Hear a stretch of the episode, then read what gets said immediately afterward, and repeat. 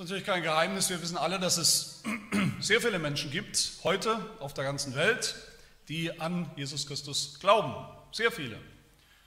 Manchmal hört man die Zahl von über zwei Milliarden Christen weltweit. Eine echte Statistik ist natürlich völlig unmöglich. Wir wissen nicht, wer von diesen Gruppen, von diesen großen kirchlichen Gruppen auch, die sich zu Jesus bekennen, wirklich wahren Glauben im Herzen hat. Das wissen wir nicht.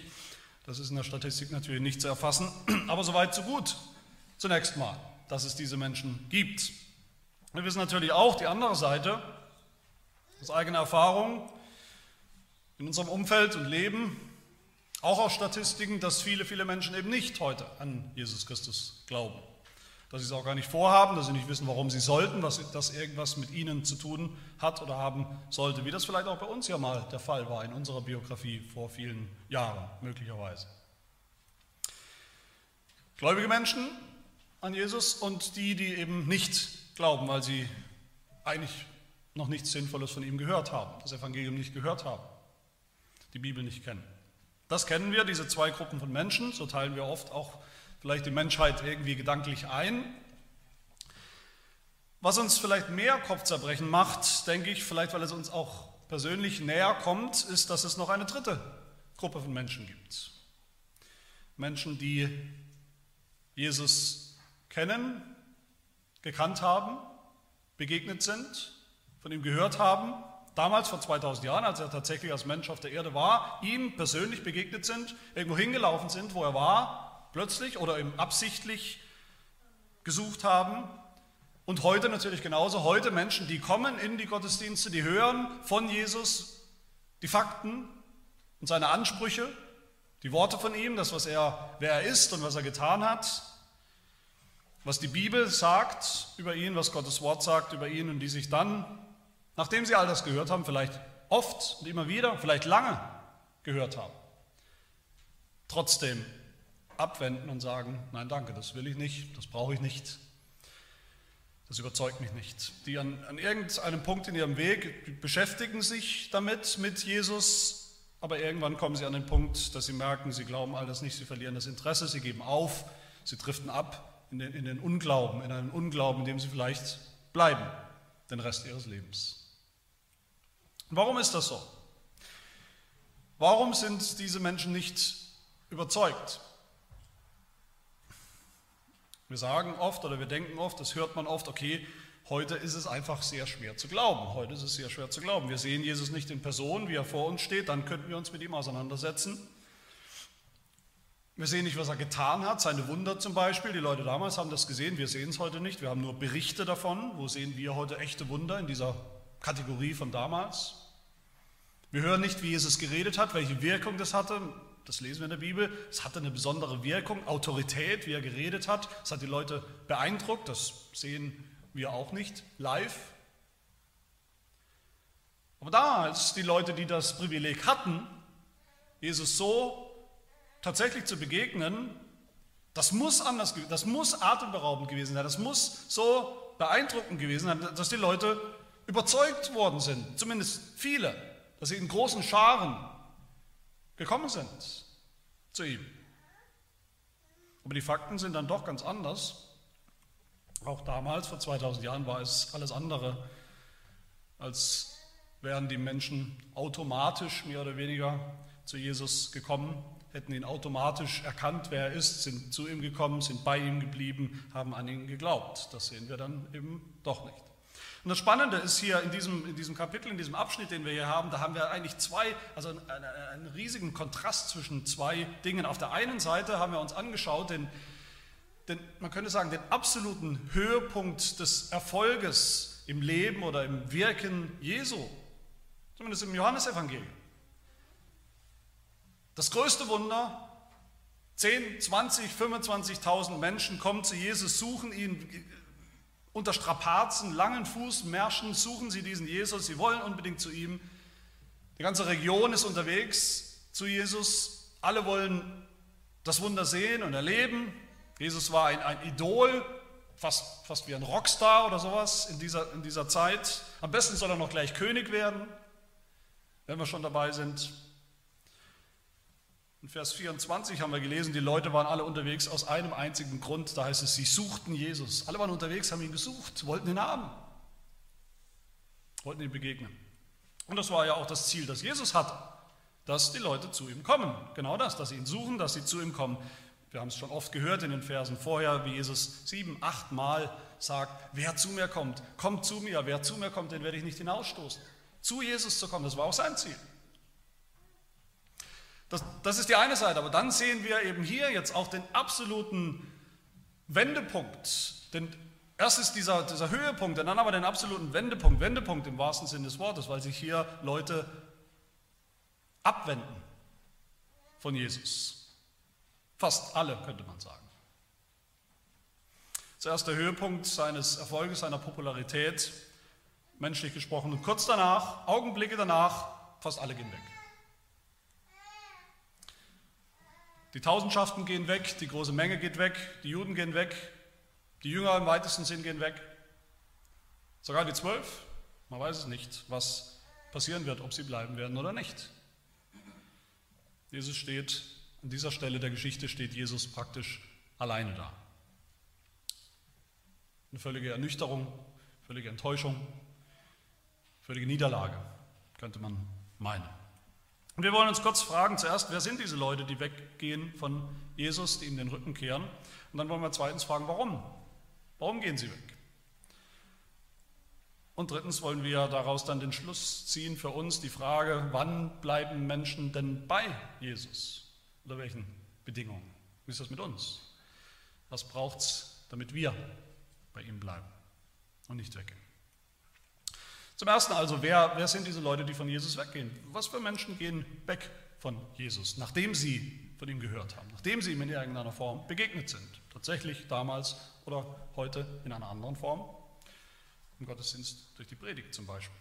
Wir reden hier nicht von, von Atheisten, wie gesagt, von denen, die überhaupt nichts wissen oder meinen nichts zu wissen, von Gott, von Jesus, vom Evangelium, vom Wort Gottes, denen noch niemand was Gescheites erzählt hat von diesen Dingen, die noch darüber diskutieren, ob es Jesus überhaupt gegeben hat als Mensch. Wir reden hier von unterschiedlichen Menschen, die aber alle eins gemeinsam haben, nämlich dass sie Jesus kannten in diesem Bericht. Sie haben alle was mit Jesus erlebt, mehr oder weniger viel. Sie, hatten alle, sie haben alle ihn erlebt, was er getan hat, Dinge, die er getan hat, was er gesagt hat, wie er gewirkt hat auf seine Umwelt. So stimmt es ja auch von uns. Das ist die Kategorie, in die wir ja auch fallen, die wir hier sitzen. Das waren Menschen, das waren nicht Menschen, die ungläubig waren, mit denen wir es hier zu tun haben, weil sie Jesus nicht kennen.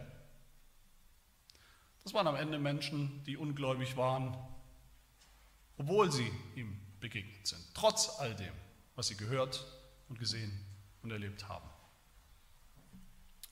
Wer waren diese unterschiedlichen Leute, von denen wir hier hören, die sich hier an, diese, an diesem Wendepunkt, das ist ein Wendepunkt in der ganzen Geschichte, im Leben Jesu und auch im ganzen Johannesevangelium, ein Wendepunkt. Wer waren diese Leute, die sich abgewandt haben? Die größte Gruppe natürlich, das waren die Juden ganz allgemein. Eben noch bei diesem Brotwunder waren sie alle dabei, im großen Stil, in der ersten Reihe sozusagen. Sie wollten ein Wunder sehen, sie wollten eine Neuauflage von einem Brotwunder wie damals, das Wunder mit dem Manna in der Wüste durch Mose. Nochmal sowas, vielleicht noch ein, noch ein Tick größer. Aber Jesus sagt zu ihnen, sagt ihnen auf, dem, auf den Kopf zu, dass sie nicht glauben, dass sie gar nicht kapieren, wer er ist, dass sie gar nicht vorhaben zu glauben. Und je mehr Jesus zu ihnen sagt, ihren Zustand sozusagen analysiert, desto wütender werden sie gegen ihn. Desto mehr beschließen sie, dass er nicht nur garantiert nicht der Messias sein kann, der Retter, der von Gott, desto mehr wenden sie sich nicht nur ab von diesem Jesus, sondern sie gehen noch einen entscheidenden Schritt weiter. Sie beschließen dann sogar, ihn zu töten. So lesen wir im Vers direkt nach unserem Predigtext, Kapitel 7, der erste Vers. Die Juden versuchten ab jetzt an, ab jetzt ihn zu töten. Also nicht nur weggehen von ihm, sondern er selbst muss weg. ausgelöscht werden, weggeräumt werden aus dem Weg, als, als Störenfried, als Gotteslästerer, als Scharlatan, was auch immer. Das ist natürlich bemerkenswert, das ist tragisch, ich denke, das verstehen wir alle, die Juden, es geht hier um die Juden, die Juden, das alte Volk Gottes, das Volk Israel, das Gott sich selbst ausgewählt hat, mit Abraham, 2000 Jahre lang schon, 2000 Jahre vor der Geburt Jesu schon, war das das Volk Gottes, ein Volk, das so viel erlebt hat mit seinem Gott. Die ganze Geschichte des Volkes Israel, was sie erlebt haben mit Gott und er hat ihnen versprochen, dass er sie erlösen wird, retten wird, dass er seinen Messias schicken wird und Gott hat es wahrgemacht. Er schickt seinen Sohn als Messias, um das wahrzumachen sie lehnen ihn nicht nur ab. Sie wollen ihn umbringen, sie werden ihn umbringen, sie wollen ihn unschädlich machen, sie wollen ihn ungeschehen machen, als hätte es ihn nie gegeben. Die zweite Gruppe von Leuten, die Jesus hier den Rücken kehrt, die sich abwenden, das, die nennt Johannes hier einfach die Jünger. Vers 66. Viele von seinen Jüngern zogen sich zurück von Jesus und gingen nicht mehr mit ihm. Im Neuen Testament gibt es Jünger im weitesten, im weitesten Sinn und dann Jünger im, im, im engeren Sinn. Hier haben wir den weitesten Sinn. Das waren Menschen, die Jesus hinterhergelaufen sind. Für eine, für eine Zeit, vielleicht auch eine längere Zeit, die begeistert waren von ihm, die gespannt waren, was er noch so tun wird, Vielleicht hatten sie nichts Besseres zu tun oder vielleicht haben sie tatsächlich erwartet, dass er irgendwas Weltbewegendes tun wird. Leute, die auf Jesus gehört haben, auf seine Reden, die ihn für einen großen Lehrer gehalten haben, für einen beispielhaften Menschen, kann nicht schaden, so zu leben wie der. Aber Menschen, die deshalb noch lange nicht, noch lange nicht automatisch begriffen haben, wer er wirklich ist und deshalb auch noch lange nicht gläubig waren. Und die dritte Gruppe dann, die hier erwähnt wird, das sind dann die Jünger im engeren Sinn, das sind die zwölf. Die, die zwölf, die Jesus sich, wie wir wissen, wir haben das ja auch gehört, uns angeschaut, Jesus hat sie sich von Hand ausgesucht, ausgewählt, diese zwölf Jünger. Er hat sie aufgefordert, zu ihm zu kommen. Er hat sie aufgefordert, alles stehen und liegen zu lassen, ihr ganzes Leben eigentlich über den Haufen zu werfen, ihm nachzufolgen, zu sehen, was er tun wird, zu hören, was er sagen wird. Und auch selbst bei diesem engsten Kreis der Jünger sehen wir in den Evangelien ja immer wieder was, dass sie ständig hin und her schwanken. Man hat den Eindruck, da sagen sie etwas, haben sie eine eine goldrichtige Erkenntnis, einen Höhepunkt der Erkenntnis, wer Jesus ist. Und im nächsten Augenblick haben sie anscheinend wieder alles vergessen und denken und leben wie, die, wie alle anderen gottlosen Menschen, ungläubigen Menschen auch. Bis zum Schluss eigentlich, bis zum Kreuz ist das so. Bis zur Auferstehung ist das so. Dass man nicht weiß, ob es da Klick gemacht hat oder nicht bei den Jüngern. Und wenn Jesus sie hier fragt, diese zwölf in Vers 67, wollt ihr nicht auch noch weggehen? Wenn schon alle weggehen, wenn schon alle die Nase voll haben von mir, wenn wir schon dabei sind, alle verabschieden sich, wollt ihr euch nicht gleich dranhängen, dann müssen wir das ernst nehmen, was Jesus sagt, ernst nehmen als echte Möglichkeit. Dass sie auch alles hinwerfen, dass sie vielleicht auch so enttäuscht sind von diesem Jesus, dass sie alles hinwerfen, dass sie ungläubig sind und bleiben. In Vers 61 heißt es, Jesus hat gewusst, dass selbst seine eigenen Jünger gemurrt haben. Das ist wieder dieser Begriff, sie murren, sie rebellieren, sie begehren auf in ihrem Herzen gegen all das, was sie da sehen. Enttäuscht. Und das ist nicht nur eine Möglichkeit, das ist sogar eine Wirklichkeit. Zumindest bei einem von ihnen definitiv, bei Judas, der erwähnt wird, ausdrücklich. Einer von den Zwölfen aus dem innersten Kreis die kleinste Gruppe, die, die immer mit Jesus zusammen waren, über eine lange Zeit. Wir müssen uns das mal vorstellen, wie das ausgesehen hat, wie sie immer wieder zusammensaßen. Jesus hat wieder was getan, vielleicht ein Wunder. Jesus hat wieder was gesagt und sie sitzen zusammen, die Jünger, und diskutieren darüber, vielleicht auch theologisch, was das jetzt bedeutet, wie das zu verstehen ist. Und, und Judas war immer mit dabei. Wahrscheinlich schon zwei Jahre lang an diesem Punkt oder schon länger sogar. Und am Ende entpuppt er sich als einer, der überhaupt nichts verstanden und begriffen und ergriffen hat, der nicht gläubig war an Jesus und der auch, wie die Juden, von denen wir gerade gehört haben, noch einen Schritt weiter geht und sagt, naja, wenn der Jesus schon nicht wirklich ist, wer er sagt, ich glaube das nicht, wenn er nicht der Sohn Gottes ist, wenn er nicht der Messias ist, wenn er mir eigentlich gar nichts tun und helfen kann, dann kann ich ihn auch gleich verraten. Dann kann ich gleich dazu beitragen, dass er aus dem Weg geräumt wird. Und so wird Judas ja dann zum Verräter, zum Handlanger des Bösen, des Teufels. Er verrät Jesus an die Soldaten, die ihn dann nehmen, ans Kreuz schlagen und töten. Und weil Judas das dann erkennt, am Ende seines Lebens, dass er als Sünder sozusagen die letzte Hoffnung für Sünder mit aus dem Weg geräumt hat, nach all dem, was er erlebt hat, nach all dem, was er wusste von Jesus, dass es jetzt keine Hoffnung mehr gibt für ihn. Deshalb nimmt er sich am Ende das Leben und er hängt sich, wie das Neue Testament das ja berichtet. Und was sehen wir bei diesen unterschiedlichen Gruppen? Bei den Juden sehen wir, bei den Juden sollten wir die Lektion ein für alle Mal kapieren und sehen, wenn wir uns die Juden und ihre, ihr, ihr Weggehen von Jesus anschauen, sollen wir kapieren, dass es absolut keinen Automatismus gibt. Wer, wer, das ist ein Automatismus, ja, wer äußerlich zum Volk Gottes gehört, wir haben immer schon zum Volk Gottes gehört, über Generationen, dann ist, dann ist doch auch irgendwie klar und, und, und sicher, dass wir alle den Messias annehmen werden, dass wir ihn erkennen, dass wir alle glauben, dass alles gut wird, dass wir alle gerettet werden, ist doch ein Selbstläufer. Nein, es ist nicht. Die Juden gehen weg. Bei den vielen Jüngern, was sehen wir da? Bei den vielen Jüngern, die Jesus über eine Zeit nachgefolgt sind, da sehen wir selbst die Tatsache, den echten Jesus zu sehen, zu hören, ihn live bei sich, vor sich zu haben, auch das macht niemanden plötzlich und automatisch gläubig. Das Blatt kann sich wenden und auch sie sind weg. Und bei den zwölf Jüngern, da kommt uns das natürlich noch näher, die zwölf Jünger sind ja immerhin der, der, der Grundstock, das Fundament der Gemeinde geworden. Und selbst sie fragt Jesus, wollt ihr auch weggehen, wenn ihr vielleicht ehrlich seid? Das heißt, selbst die, die vielleicht schon lange in der Gemeinde waren, im Dienst der Gemeinde, viel investiert haben vielleicht in die Nachfolge Jesu, mit ihm unterwegs waren in ihrem Leben, gesehen und gehört haben, immer dabei waren, vielleicht an vorderster Front theologischen Gesprächsgruppen sich beteiligt haben.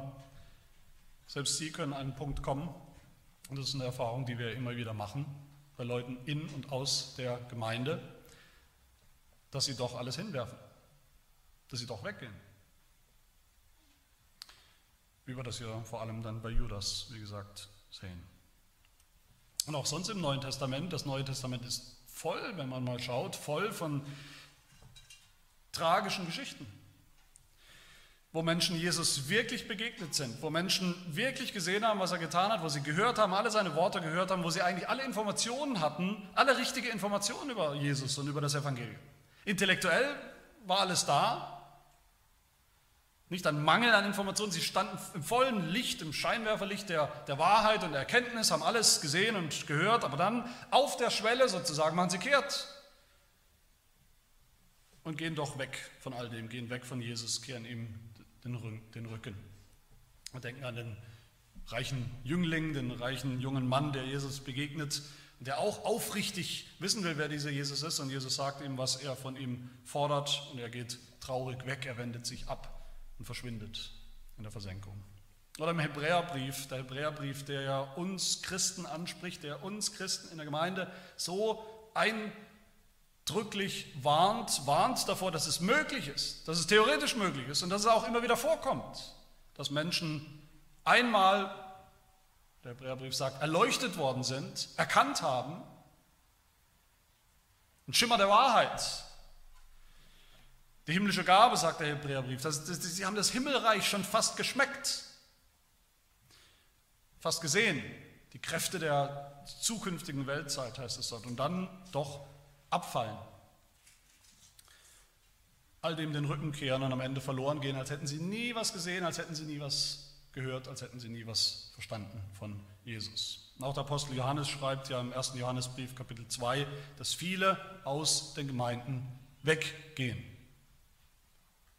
dass viele weggehen. Und warum? Weil sie nie wirklich dazu gehört haben, weil sie eine Weile mitgelaufen sind, weil, weil sie Jesus eine Weile hinterhergelaufen sind, aber nie wirklich geglaubt haben. Aber die Frage, die, uns, die sich natürlich uns ja förmlich aufdrängt, ist die Frage, warum ist das so? Was ist der Grund, warum Menschen, die so viel erkannt haben, sich abwenden? Dann doch von Jesus. Das ist mein zweiter Punkt, warum Menschen von Jesus weggehen. Und unser Text beantwortet uns diese Frage. Johannes sagt uns, warum diese Menschen weggegangen sind. Wegen dem, was Jesus gesagt hat. Vers 60. Als sie das hörten, sagten sie, das ist eine harte Rede. Wer kann sie hören? Wer kann sich sowas anhören? Wer kann sich sowas antun? Wer kann sowas ertragen?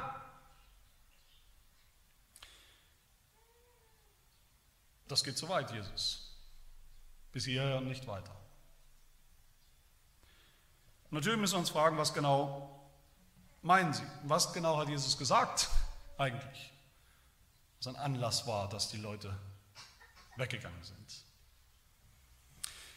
Was war die harte Rede? Mit dieser harten Rede ist natürlich die ganze Rede gemeint, diese ganze Brotrede, wo Jesus erklärt, was eigentlich in diesem Wunder mit dem Brot, in dem Brotwunder passiert ist. Was hat Jesus denn eigentlich so hartes gesagt in dieser Rede? Ich will an, an fünf Dinge kurz will ich erinnern, die wirklich zunächst mal sehr, sehr hart sind. Das Erste, was Jesus gesagt hat, wenn wir uns erinnern, er hat zu, zu, den, zu der großen Menschenmenge gesagt, die noch da ist, die ihm nachgelaufen ist, die ja was eigentlich löblich, sie sind ihm ja nachgelaufen, sie sind ja gekommen, seiner Einladung gefolgt. Zu ihnen hat er gesagt, das ist eine der ersten Dinge gleich, ihr kommt, schön und gut, aber er kommt aus den völlig falschen Motiven. Er hat ihn letztlich, könnte man sagen, könnte man meinen, unterstellt, aus falschen Motiven zu kommen. Das ist schon hart. Vers 26. Ihr kommt nur, weil ihr wieder Hunger habt. Vorher habt ihr Hunger gehabt, habt Brot bekommen, das war toll. Jetzt habt ihr wieder Hunger, jetzt kommt ihr wieder zu mir, wollt euch den Bauch vollschlagen. Euch geht es überhaupt nicht um die richtigen Dinge. Ihr kommt aus, der falschen, aus den falschen Motiven. Ihr wollt einen Wundertäter, dem man sich anschließen kann, aber ihr wollt nicht den Sohn Gottes. Ihr wollt volle Bäuche, aber ihr wollt nicht wirkliches Leben. Ihr wollt irdische Dinge, ihr wollt nicht geistliche Dinge.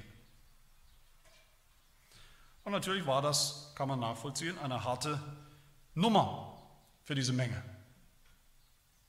Das zweite, was Jesus gesagt hat, das zweite harte, was Jesus gesagt hat, er hat gesagt, es gibt überhaupt nur ein Brot, das euch Gott geben will, das eure Bedürfnisse stillen kann. Dieses Brot bin ich. Ich allein. Ich bin das Brot aus dem Himmel, alles entscheidet sich an mir. An mir allein. Völlig intolerant. Nur ich keine Alternative. Ihr müsst glauben an mich, an meine Geburt, dass ich Mensch geworden bin, Gott, der Mensch geworden ist. Ihr müsst glauben, dass ich Gott in Menschenform bin.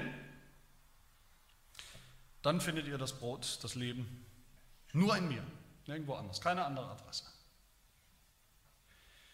Und wenn ihr das schon nicht glauben könnt, sagt Jesus dann in Vers 62, wenn es da schon hapert und, und, und hakt und mangelt, wie wollt ihr dann den ganzen Rest glauben? Wie wollt ihr dann glauben, wenn ich sterben werde und auferstehen werde und in den Himmel zurückgehe, wo ich hergekommen bin? Wie wollt ihr all das glauben, wenn ihr nicht mal das allererste glaubt? Wie wollt ihr dann überhaupt etwas glauben? Das ist das Evangelium, diese Dinge. Und das bin ich als Mensch, der aus dem Himmel gekommen ist. Und die dritte harte Nuss, die Jesus gesagt oder gegeben hat, dann hat er noch gesagt, ihr müsst mein Fleisch essen. Auch das war, wie wir uns angeschaut haben, auch das war so krass, auch schon die Formulierung war so krass, mein Fleisch essen, mein Blut trinken müsst ihr, besonders für die Juden, hat schon verdächtig sich angehört nach irgendeiner Form des Kannibalismus oder was auch immer. Natürlich, die Juden haben sicherlich auch zum Teil absichtlich missverstanden, was Jesus hier gesagt hat, aber Fakt ist, es war ihnen viel zu radikal. Dass sich das ganze Heil und unser ganzes Heil, unsere Erlösung und unser ganzes Schicksal daran entscheiden soll, ob wir Jesus, einen Menschen aus Fleisch und Blut in irgendeiner Form, zu uns nehmen. Eins werden mit ihm. Reicht es nicht? Es muss doch reichen, dass wir auf seine Lehre hören, seine Worte, seinem guten Beispiel folgen, das muss doch reichen, aber, aber sein Fleisch essen.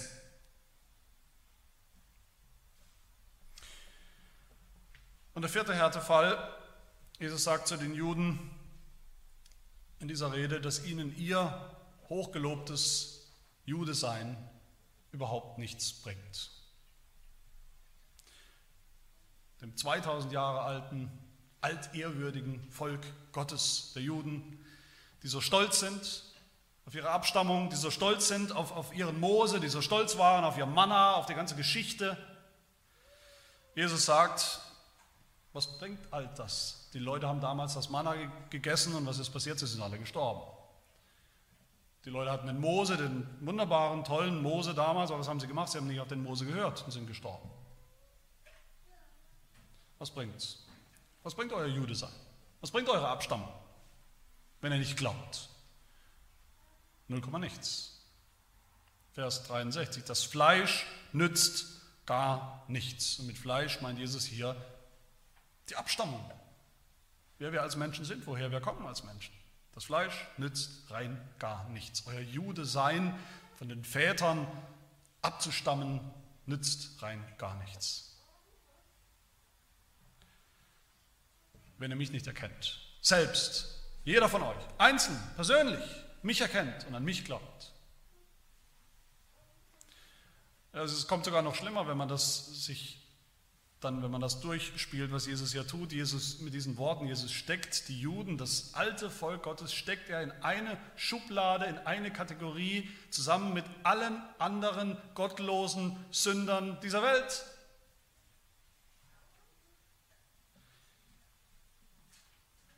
Und das ist natürlich hart, das ist unverzeihlich für die Juden. Wie kann er das nur machen? Wir, Sünder, Gottlose, die dieselbe Erlösung brauchen, denselben Erlöser brauchen. Das ist mehr als hart. Kennt er nicht das Alte Testament, dieser Jesus?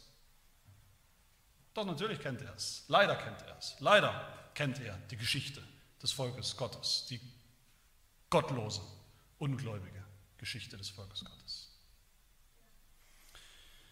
Aber der allerletz, allerletz, allerletzte Hammer oder die letzte Härte, die Jesus loslässt in dieser Rede, das war seine Aussage, die wir uns auch angeschaut haben, dass überhaupt niemand zu ihm kommen kann. Wir erinnern uns, erst lädt Jesus ein, die Leute sollen zu ihm kommen und dann sagt er, niemand kann zu mir kommen. Es sei denn, der Vater zieht ihn. Und ich denke, von all den harten Worten, die, hier, die wir hier hören, ist das sicherlich, war das sicherlich das Härteste. Wie wir dann ja auch hören, unser Text sagt es uns ja eigentlich so. Jesus wiederholt dann nochmal das, diese Aussage in Vers 65. Ich habe es euch gesagt. Das ist eine Wiederholung. Ich habe es euch schon mal gesagt. Ich sage es euch nochmal. Ich habe es euch gesagt. Niemand kann zu mir kommen, es sei denn, es ist ihm vom Vater gegeben. Niemand kann zu mir kommen. Und dann sagt Johannes uns hier ausdrücklich, das war der Grund, das war der ausschlaggebende Grund, warum diese Gruppen sich jetzt definitiv entfernt haben von Jesus. Vers 66, aus diesem Anlass, deshalb, weil er das gesagt hat nochmal, aus diesem Anlass zogen sich viele seiner Jünger zurück und gingen nicht mehr mit ihm. Das hat das fast zum Überlaufen gebracht, dass er das so gesagt hat. Die Juden, die vielen Jünger im Weiteren sind, vielleicht sogar die zwölf, alle haben gedacht, in diesem Moment vielleicht, was alle Menschen denken. Was alle Menschen ganz normal und natürlich denken. Sie sagen, wenn es darum geht, ob ich an Jesus glaube, glauben soll oder nicht, dann bin ich doch meines eigenen Glückes Schmied. Ich bin doch derjenige, der das in der Hand hat, der das entscheidet. Ich bin doch bitteschön derjenige, der entscheidet, ob ich das will oder nicht. Ich bin derjenige, der urteilt darüber, ob Jesus in meinen Augen, in meinem Verständnis glaubwürdig ist oder eben nicht, ob es wert ist, dass ich mich ihm anvertraue oder eben nicht. Da bin ich doch derjenige. Ich kann mich doch herablassen, ihm zu vertrauen oder eben auch nicht. Niemand kann mich zwingen, zu glauben an Jesus. Niemand kann mich weghalten vom Glauben an Jesus. Und Jesus sagt, doch, niemand kann. Er sagt, kommt zu mir und dann sagt er, niemand kann kommen. Warum? Weil niemand zu Jesus kommen kann, der meint, er könnte das aus eigener Kraft, aus völlig freien Trieben. Aus eigenen Fähigkeiten. Weil niemand zu Jesus kommen kann, der stolz ist auf seine Abstammung und denkt, er hätte irgendeinen Vorzug. Und es ist egal, ob als Jude, ob man sich stolz was darauf einbildet, ja, wir sind ja Juden, wir waren immer schon Volk Gottes, also automatisch Himmel, oder ob wir Christen sind und sagen, naja, ich habe christliche Eltern, ich gehöre schon seit 125 Jahren zur Gemeinde, ist auch alles automatisch. Weil niemand zu Jesus kommen kann, der meint, er bräuchte, der aufrichtig der Meinung ist, er bräuchte nur einen guten Lehrer. Die richtigen Informationen. Ein bisschen intellektuelle Stimulation, aber sicherlich nicht gleich Vergebung von Sünden, Erlösung.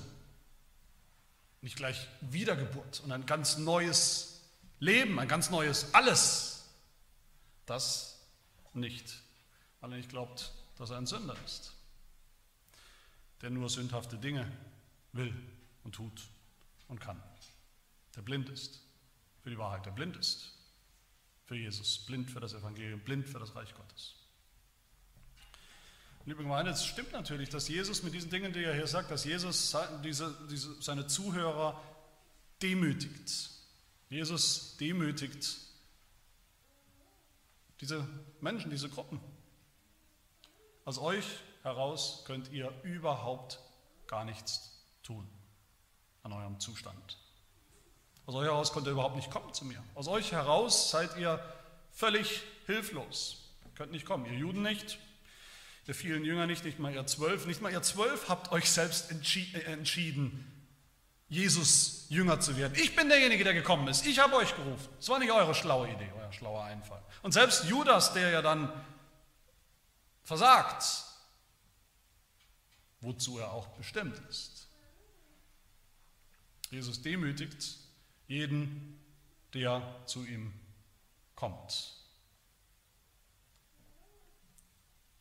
Aber das ist die absolut notwendige Demütigung, durch die jeder gehen muss, der zu ihm kommen will, der zu Jesus kommen will, der das Leben finden will bei Jesus. Die Demütigung darin liegt, dass wir erkennen, wer wir sind, dass wir Sünder sind, die nicht können, die tot sind, die böse sind, unfähig sind, sich selbst zu verbessern, sich zu befreien aus dem Schlamassel unserer, unserer Sünde, unserer Verlorenheit, durch einen Willensakt vielleicht oder was auch immer.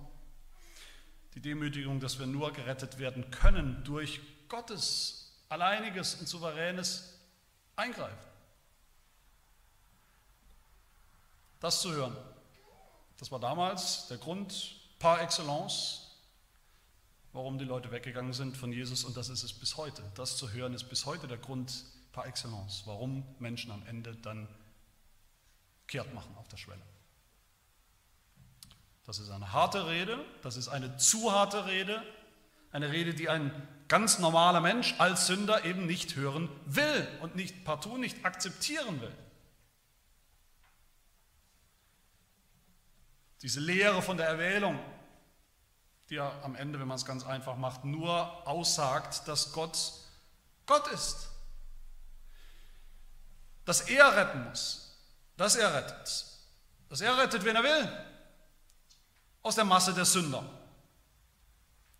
Und nicht wir uns selbst retten. Diese Botschaft, das will kein Sünder hören. Das will kein Sünder akzeptieren. Das stellt uns in unserer unserem Leben, in der Grundsubstanz von dem, was wir denken zu sein, in Frage. Und mein Lieben, hier sind wir, wie gesagt, angesprochen, die wir hier sitzen, die wir hören, konfrontiert werden, auch jetzt mit Jesus. Niemand von uns, auch wenn wir vielleicht heute, wer weiß ja nicht, was passiert in Zukunft, vielleicht zum allerletzten Mal im Gottesdienst da sind oder was auch immer, oder wenn wir in 30 Jahren irgendwo sitzen, niemand von uns kann sagen, er wäre Jesus nie begegnet. Er hätte nie gehört von ihm, wer er sagt, wer er ist. Er hätte nie gehört von dem, was Jesus getan hat. Er hätte nie gehört von dem, was all das bedeutet, was Jesus da von uns fordert. Was machen wir mit diesen harten Aussagen. Machen wir dann auch zu? Machen wir da auch zu und sagen, das reicht mir auch. Das will ich auch nicht. Unter diesen Bedingungen, nein, danke. Ein Jesus als Vorbild fürs Leben vielleicht, ja, dass man sich ein bisschen was abguckt von ihm, von seiner Lehre auch ein bisschen was abguckt, einen schlauen Lehrer, der viel Vernünftiges gesagt hat, aber nicht einen, an dem sich alles entscheiden soll. An ihm als diesem Menschen soll sich alles entscheiden, das nicht. Ich will keinen, der mir sagt, was für ein schlimmer Sünder ich bin, der gar nicht kann, zu ihm kommen, sich selbst retten dass ich unbedingt neu geboren werden muss, ein anderer, neuer Mensch werden muss. Meine Lieben, wenn wir so denken, empfinden, dann ist es kein Wunder, wenn wir irgendwann den Abgang machen. Da ist eigentlich nur eine Frage der Zeit, bis wir das tun. Die Wahrheit, die wir hier sehen, es gibt am Ende überhaupt nur einen einzigen Typ Mensch, der zu Jesus kommt, wirklich, und der dann auch wirklich bei ihm bleibt. Den finden wir in der Antwort von Petrus, das ist mein letzter Punkt. Wer sind die Leute, die bei Jesus bleiben? Jesus fragt seine, seine engsten Jünger, fragt die zwölf am Ende, ob sie auch gehen wollen, ob sie auch die Nase voll haben. Und Petrus antwortet mit einer meiner Lieblingsantworten aus, aus der Bibel in Vers 68. Hä? Wo sollen wir denn hingehen? Wo sollen wir denn hingehen? Zu wem sollen wir denn gehen? Zu wem sonst sollen wir denn gehen? Petrus sagt nicht, ja, brauchst ja keine Sorgen zu machen, bei uns stimmt alles, wir haben alles kapiert, wir haben es gecheckt, worum es geht. Nein, er sagt zu Jesus, wir haben ja gar keine Alternativen. Wir, wir haben keine Lösung, wir haben keine anderen Lösungen für unser eigentliches Problem, das uns bewusst ist. Du bist unser allerletzter Strohhalm, unsere allerletzte Hoffnung. Und genau das ist der Punkt hier. Nur wer das so kapiert, dass es für mich als Sünder keine andere Lösung gibt als diese Erlösung durch Jesus, dass Gott selbst Mensch geworden ist, einer von uns geworden ist, um zu leben für uns, um zu leiden für uns, zu sterben für uns der mir dann auch das Leben gibt, das neue Leben aus der Auferstehung, nur wer das kapiert hat, dass es dazu überhaupt keine Alternative gibt. Keinen anderen Weg. Nur wer kapiert, dass nur an einer einzigen Stelle all das zu finden ist, in einer einzigen Person, in Jesus Christus. Wenn wir so gedemütigt, im guten Sinne, wenn wir so ohne Ideen hilflos zu ihm kommt, dann passiert etwas. Dann stören uns diese vermeintlich harten Worte Jesu, was wir sind für Sünder, plötzlich vielleicht gar nicht mehr so. Dann erleben wir sie vielleicht plötzlich nicht mehr als harte Worte, sondern als eigentlich sehr wohltuende Worte. Dass ich es gar nicht tun muss, aus eigener Kraft zu Jesus kommen, sondern dass Gott der Vater mich zieht, mich ruft und zieht zu Jesus. Entgegen meinem Naturell als Sünder, entgegen meinem Herz, was dagegen aufbegehrt und rebelliert. Dann erleben wir das Fleisch, unsere menschlichen Fähigkeiten, die taugen sowieso nichts. Aber die Worte, die Jesus spricht, sind selbst, sie sind selbst Leben. Sie machen lebendig. Sie machen das, was Jesus will und fordert. Sie wirken das. Bei mir. Seine Worte. Sie schaffen neu. Sie schaffen mich neu. Sie machen einen ganz anderen Menschen aus mir. Einen neuen Menschen. Wohin sollen wir gehen? Wohin sollen wir gehen, um, um erlöst zu werden von unseren Sünden, um unsere Sünde loszuwerden, den Tod, die Verdammnis, was ja auf uns zukommt, was auf uns alle wartet? Nur wenn uns auf diese Frage von Jesus, wohin, oder auf die Frage von, Rückfrage von Petrus mehr, wenn uns auf diese Frage gar nichts mehr einfällt, gar nichts mehr, außer Jesus, Nur dann werden wir uns nicht ärgern darüber, was er hier sagt, murren, rebellieren, sondern werden diese Worte annehmen als, als heilsame Worte, als gute Nachricht. Petrus sagt hier stellvertretend für alle wahren Gläubigen, für alle wahren Jünger spricht er hier am Ende stellvertretend. Bis heute. Wir haben geglaubt und erkannt, dass deine Worte nicht hart sind, nicht unbarmherzig sind, sondern dass sie uns das Leben bringen, wenn wir sie glauben. Und wir haben geglaubt und erkannt, dass du der Christus bist, der Sohn Gottes, des lebendigen Gottes, der Einzige, der tun kann, was wir nicht können. Meine Lieben, das Jesus verlangt uns hier extrem viel ab. Sonst auch. Er verlangt uns eigentlich alles ab. Er verlangt ab, dass wir uns selbst durchstreichen, verleugnen, kreuzigen, aufgeben. Jede letzte Hoffnung auf uns selbst. Dass wir erkennen, wie schlimm es wirklich steht um uns als Sünder. Und er verlangt, dass wir nur auf Gott schauen in Jesus Christus. Auf ihn allein hoffen, das ist als einzige Alternative. Und ja, das sind harte Worte, aber auf der anderen Seite steht er auch, ist er auch bereit, uns all das zu geben, die Lösung, die Erlösung, das neue Leben, das ewige Leben, alles, was wir verloren haben, zu geben, zu schenken. Wer das erkennt, dass das so ist, der hat keine Angst mehr, zu Jesus zu kommen, der hat keine Angst mehr davor, alles auf eine Karte zu setzen.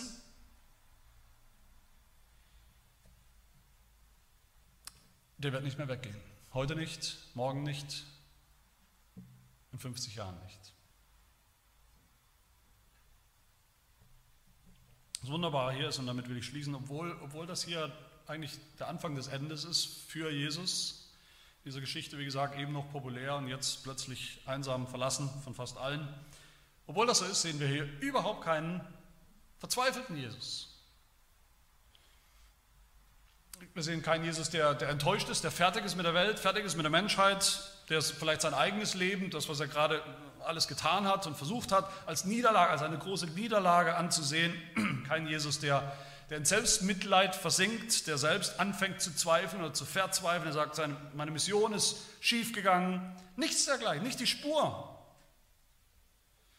Ganz im Gegenteil, was wir hier sehen, ist ein völlig souveräner Jesus, der Sohn Gottes, der weiß, niemand kann zu mir kommen. Niemand kann kommen. Kein Sünder kann einfach kommen.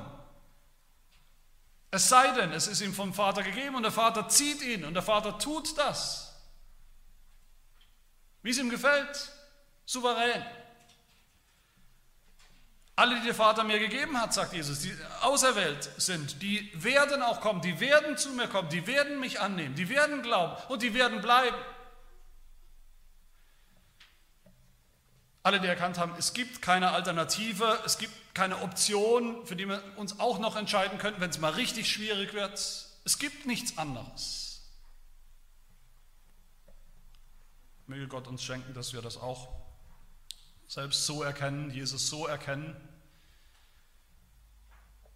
als letzten Ausweg, alternativlos, aber dann eben auch vor allem als den, in dem wir all das tatsächlich finden, die Vergebung und das neue Leben.